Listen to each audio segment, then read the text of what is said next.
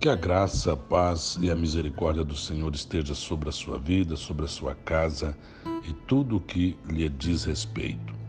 Se a figueira da parábola de Mateus 24 e Mateus e Marcos 13 é Israel, como de fato cremos que é, de que maneira a forma como esta nação, os descendentes de Abraão, tem lidado com o Covid-19 pode nos despertar. É isso que estamos abordando nesta segunda parte desta mensagem.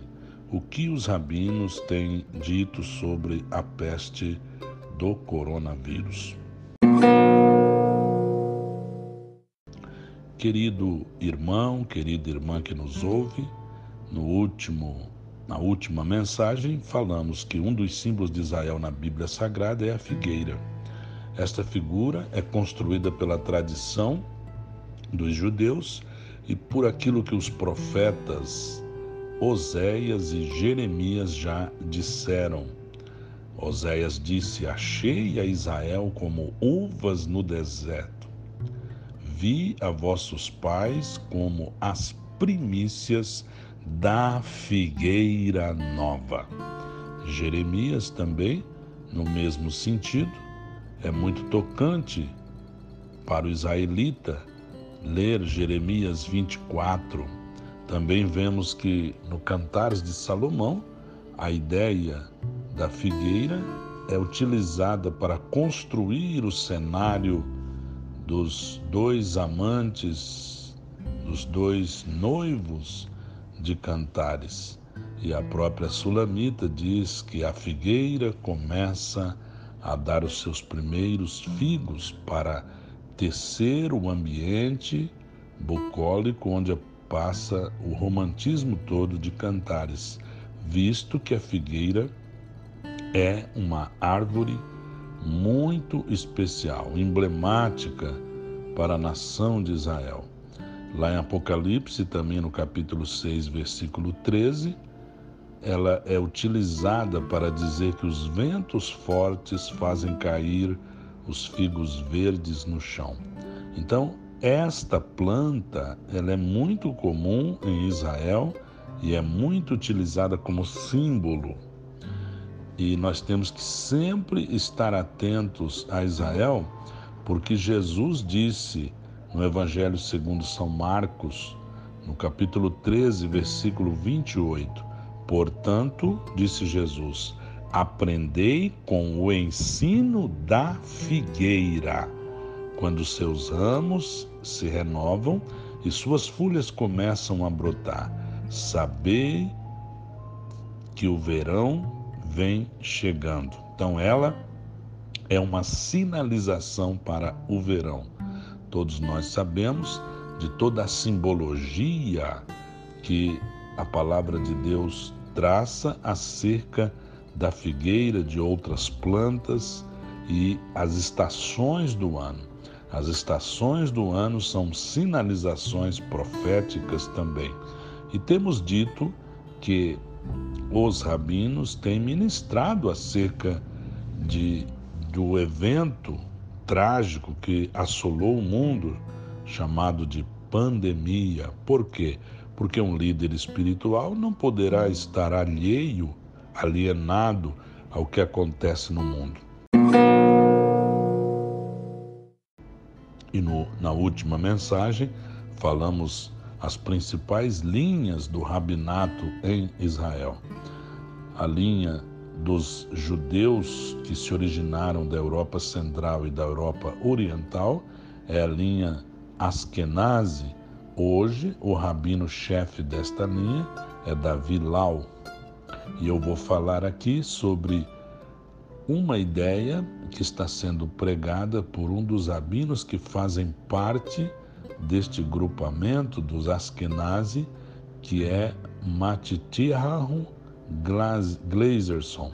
Então nós vamos falar um pouquinho sobre o que este homem tem falado da linha daqueles judeus originários da Península Ibérica, ou seja, de Portugal e da Espanha, chamados Sefaradi, outros dizem sefarditas, Esta linha é liderada pelo rabino Itzhak Youssef, e eu vou destacar dentro desta linha, existem centenas de rabinos espalhados por todo o mundo, mas eu vou destacar um pouco o que tem dito Ariel Lipo. Também do rabinato militar, da capelania das forças de defesa, temos como líder desta ala o polêmico rabino e coronel paraquedista Eyal Karim. Ele aposentou-se do exército de Israel e, como rabino, ele agora está cuidando do rabinato militar. A maior comunidade judaica fora de Israel é aquela que está estabelecida nos Estados Unidos da América, que foi fundada, boa parte dela, pelos judeus que foram expulsos no século XVII aqui do Nordeste brasileiro, especialmente de Pernambuco, e fundar, ajudaram a fundar Nova York, onde existe a maior comunidade judaica nos Estados Unidos. Lá nos Estados Unidos, os judeus estão esparramados por todos os estados daquela federação. E eu destaco aqui os rabinos principais Yehuda Krinsky, Eric Ioff, Marvin Heer, Mark Karendoff, Morris Allen e Mendel Kessin. Quase todos eles são da linha Askenazi. Todos eles têm tratado o Covid-19 como uma praga, usando a linguagem do, da Torá e a linguagem dos profetas. Tem sido chamado de praga, eles têm chamado muita atenção pelas, para as leis sanitárias de higiene e de alimentação kosher que estão contidas na Torá. E eles têm dito também que o bom judeu, ele não tenta o Senhor seu Deus, Adonai ou Hashem, como eles chamam. Hashem é a expressão para o nome. Em vez deles pronunciarem o nome de Deus, eles dizem Hashem. E o rabino Mendel Kessin, que vive nos Estados Unidos, mas frequentemente prega em Israel, ele tem dedicado muitos anos ao estudo da escatologia, obviamente na linha judaica, e seguidamente ele fala sobre os sinais da vinda do Messias judeu. Infelizmente, você sabe que mais de 90% dos judeus não aceitam o nosso Senhor Jesus, Jesus de Nazaré, como Cristo. Isso só vai acontecer na segunda fase da segunda vinda, quando Jesus voltar, já com a sua igreja glorificada e vai ser derramado sobre eles o espírito de graça e súplica, e eles vão olhar para Jesus e vão reconhecer que é aqueles que é aquele que eles traspassaram, conforme disse o profeta Zacarias. Vai ser derramado sobre eles o espírito de graça e súplica, e somente por este espírito é que vão reconhecer o nosso Senhor Jesus. E ele Mendel Kessin. Seguidamente, ele fala sobre os sinais, na perspectiva deles, do Messias que está vindo para o mundo. Em uma pregação recente, diante de uma sinagoga lotada lá em Jerusalém, Mendel afirmou que o Messias, inclusive, já nasceu e o mundo está 98% pronto para recebê-lo. Isso causou assim bastante polêmica entre os judeus e este conferencista nacional, ele defende que existe um processo que ele chama, é, se fosse para traduzir ao pé da letra, seria um processo de retificação. Uma coisa assim para nós talvez entendermos melhor seria uma reforma, um tipo de um avivamento em andamento. Ele, ele defende essa ideia e que seria necessário, como preparação para a chegada do Messias, um, um, uma concentração do judeu para a expectativa da vinda do Messias. E, obviamente, eles dizem que uma pandemia é um sinal mundial que o mundo precisa ser socorrido. Kessen explica que nesse plano divino, desde que Adão pecou, Deus pretende corrigir o mundo, algo que só terá o ápice com a chegada do Rei Eterno. No plano original da criação, disse este rabino que eu estou utilizando aqui, o Medel Kessen, abre aspas, no plano original da criação, Deus queria que a humanidade fizesse o trabalho de reforma. Não os judeus, mas a humanidade toda, explicou. Fecha aspas. O trabalho de tikkun, literalmente, quer dizer arrumação, conserto, principalmente foi atribuído a Adão no jardim do Éden, que consistia em juntar o físico com o espiritual. No entanto, após dois mil anos sem sucesso, que assim está dizendo, Deus decidiu entregar essa tarefa especificamente para os judeus. Para isso, deu a este povo três estratégias: o mitzvot, que são os 613 mandamentos bíblicos, o techuvá, que é o arrependimento, e o yesurim, que é o sofrimento, disse Mendel. Esse rabino ainda continua dizendo que estas três coisas estão ligadas como os seres humanos não conseguem seguir a lei de Deus totalmente, até mesmo o apóstolo Paulo declarou isso, né? Então, Mendel diz: como os seres humanos não conseguiram, não conseguem seguir a lei totalmente, receber a oportunidade de se arrependerem, mas como também não faz, fazem isso, vivem o sofrimento. E quando você fala de arrependimento e sofrimento, você lembra como está sofrendo o mundo com esta pandemia. Então o homem começa a tornar-se reflexivo mais do que era.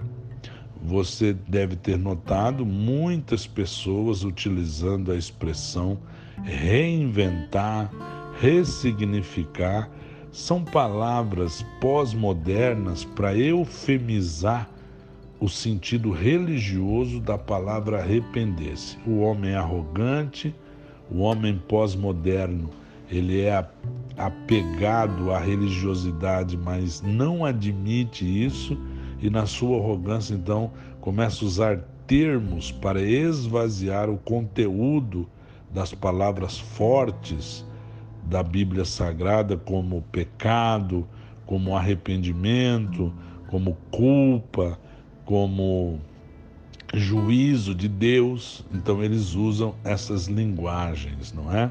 Então isto é que tem pregado Mendel Kessen, que viaja o mundo inteiro chamando a atenção dos judeus para a vinda do Messias. Agora, eu quero utilizar um rabino da linha sefardita, que é o rabino Ariel Lipo. Ele é professor de estudos religiosos e ele tem ensinado e pregado que a humanidade está sendo, nas palavras dele, né? eu não gosto de usar essa palavra, mas ele que diz isso, que a humanidade está sendo punida por Deus com o coronavírus até que um terceiro templo seja construído na cidade de Jerusalém.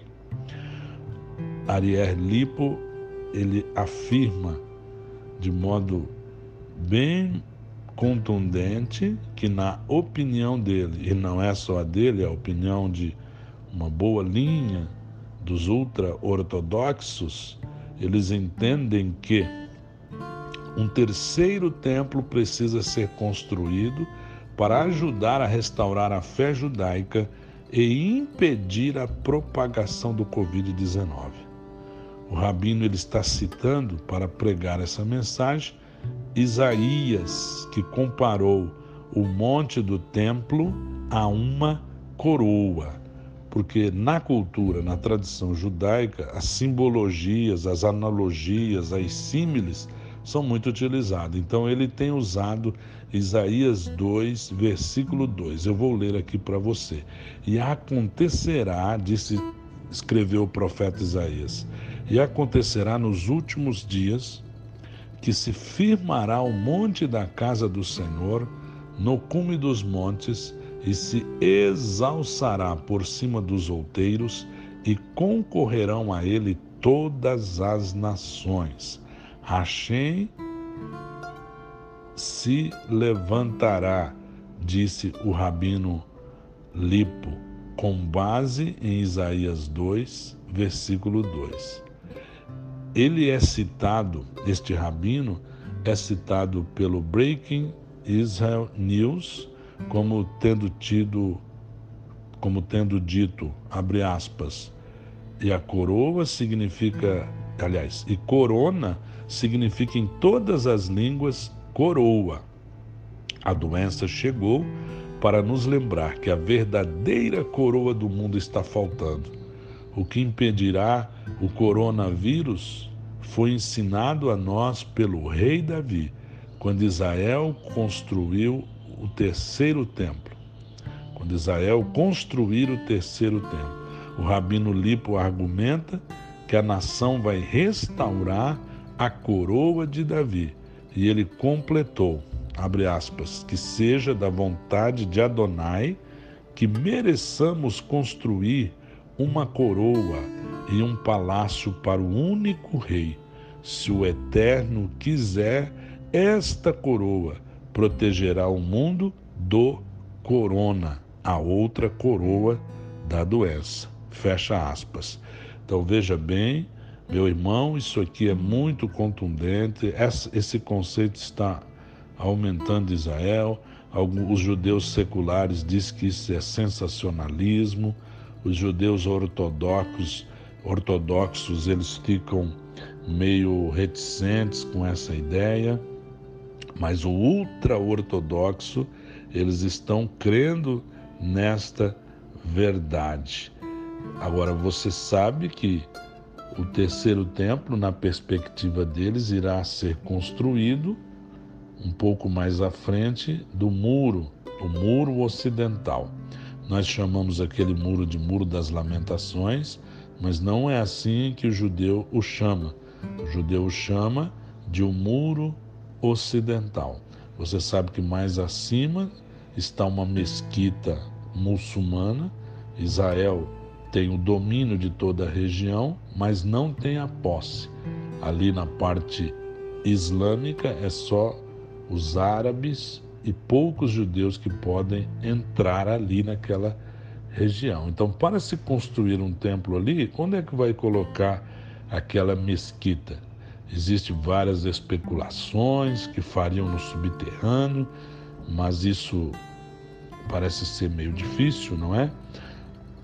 O, a, o material para a construção do terceiro templo, várias publicações internacionais já têm dito que já está pronto, mas nós que estudamos a palavra de Deus, estudamos a geopolítica mundial, e sabemos como é um barril de pólvora, aquele pedacinho de terra sagrada, sabemos que para uma construção dessa tem que acontecer algumas coisas. Primeiro, ou uma guerra de proporções gigantescas no mundo, para Israel construir uma mesquita ali, ou aparecer um líder mundial que consiga fazer um tratado de paz que convença os chamados palestinos que lá residem dentro das terras de Israel, ou o Messias vir e estabelecer o seu reino conforme várias escrituras dos profetas e o próprio Apocalipse no capítulo 20 colocam. Então isso é muito sério. Então o rabino Lipo Ariel Lipo, ele tem ministrado isso em Israel, em outros lugares também. Muitas pessoas estão endossando as suas palavras e ele fala uma coisa interessante. Então, quando construir o templo, aí Deus vai ter uma coroa em Jerusalém e aí essa coroa da soberania divina, de divina vai espantar a coroa do vírus. Olha só que raciocínio, como eles estão linkando para fazer a sua pregação anunciando o Messias que há de vir ao mundo na perspectiva deles. Nós cremos que o Messias vai vir sim, não como cordeiro, mas ele vai voltar agora como leão da tribo de Judá. O Senhor Jesus virá na primeira fase para buscar os seus e na segunda fase da segunda vinda vem com a igreja para agora estabelecer o seu reino. O que Ariel Lipo tem dito também interessante é que o judeu precisa usar a tefilim. A tefilim é aquelas caixinhas de couro de animal que eles amarram na testa, na cabeça e amarram em determinada outras partes do corpo, como no braço e por aí afora. Então, ele tem dito que o judeu, na situação, o judeu ortodoxo e ultra-ortodoxo, nas situações em que ele vai fazer as suas preces, ele deve amarrar o tefilim. E tef, o tefilim é chamado também de coroa. E ele diz que o único lugar onde o judeu não deve amarrar a coroa tefilim é quando ele estiver no monte do templo.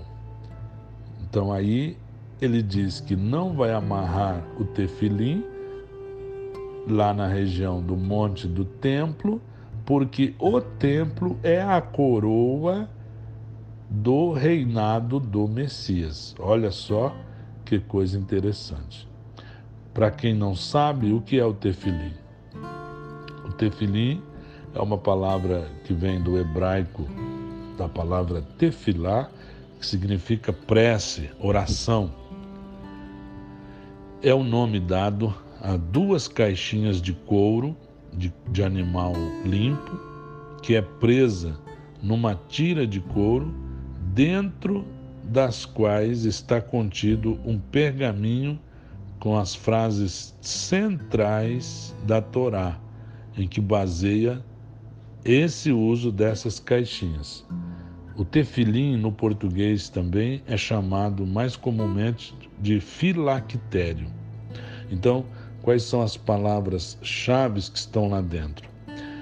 Shema Israel, Verhayá, In, Shamoa, Kadesh, Li, Veiar, Ki e Eviachá que é ouve, ó Israel, o Senhor teu Deus é o teu único Deus, aquele pedacinho ali de Deuteronômio. E essa expressão filactério, que é mais usada no português, ela tem um sentido militar de posto avançado, fortificação e proteção. Então aí eles usam isso como objeto litúrgico de culto mas também dentro de toda superstição judaica, o tefilim é usado também como um amuleto para proteger o judeu.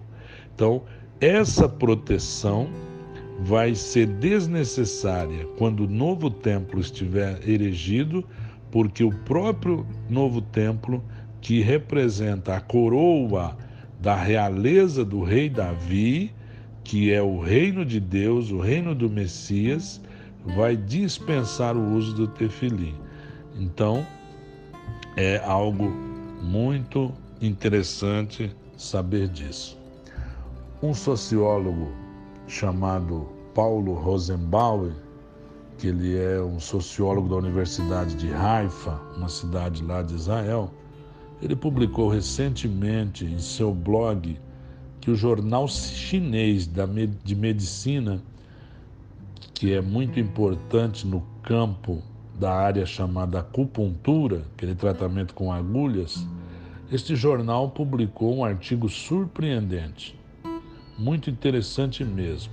Segundo o sociólogo Rosenbauer, os chineses descobriram que o tratamento médico usando as agulhas da acupuntura para curar, quando são introduzidas em determinados pontos do corpo, eles agem no organismo da pessoa. Aqui no Brasil, a acupuntura, ela existe a linha acupuntura que é ligada um pouco à religião, e existe a acupuntura secular, que pelo menos lá nas sessões não se invoca nenhuma divindade chinesa e é uma, uma, um tratamento alternativo.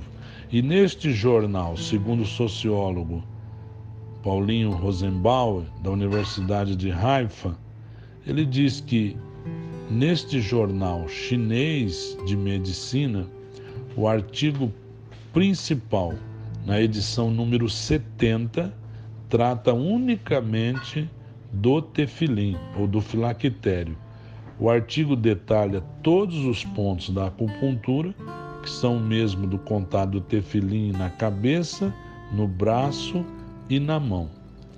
Ele, eles estabelecem, então, segundo essa publicação chinesa, estabelece exclusivamente que os pontos do contato da pressão feita pelo tefilim na mão e na cabeça são exatamente aqueles pontos em que as agulhas da acupuntura são introduzidas para aumentar espiritualidade e para purificar pensamentos, segundo a tradição chinesa.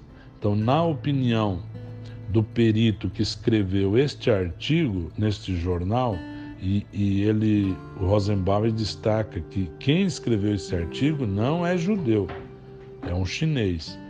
Ele diz que estes são os únicos pontos da acupuntura relacionados a esses resultados: aumento da espiritualidade e purificação de pensamentos. Muito interessante isto. Então o Senhor Jesus, ele nos orienta. Portanto, aprendei com o ensino da figueira. Quando seus ramos se renovam, suas folhas começam a brotar, sabeis que o verão vem chegando. Então hoje eu destaco as ideias do rabino Mendel Kessen e do rabino Ariel Lipo. Na próxima mensagem vamos falar também as ideias do rabino Glazerson. Querido irmão, querida irmã, que a bênção de Deus esteja sobre a sua vida, esteja sobre a sua família, que a graça do Senhor se manifeste salvadora, protetora sobre você. Lembrando que a palavra de Deus nos orienta a orarmos por Israel a palavra de Deus orienta-nos a orar por Israel. Então, nós, ao mesmo tempo que olhamos para Israel como um sinal escatológico, nós devemos, como Paulo, que mostrou na carta aos Romanos, capítulo 9, do 1 ao 3, o desejo dele da conversão dos seus conterrâneos, dos judeus. A palavra de Deus também disse que Abraão recebeu aquela mensagem do Senhor, está registrado em Gênesis 12, 3. E abençoarei os que te abençoarem, e amaldiçoarei os que te amaldiçoarem. Isaías, também no capítulo 41, versículo 8, o Senhor diz: Ó oh Israel, tu és meu servo, ó Jacó, descendente do meu amigo Abraão. Foi a ti quem eu escolhi, diz o Senhor, a nação de Israel. E você se lembra que no Salmo 122, versículo 6, a palavra de Deus nos dá o mandamento: orai pela paz de Jerusalém, prosperarão aqueles que te amam. Isaías 62, versículo 7 também diz: Não descansemos nem demos a ele descanso até que Jerusalém seja levantada como objeto de louvor na face da terra.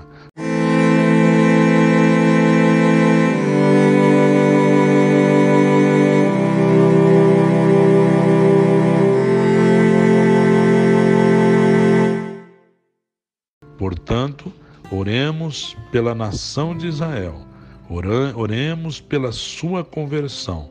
Vamos estar vigilantes, olhando para o sinal da figueira, porque foi isso que o Senhor Jesus nos ensinou.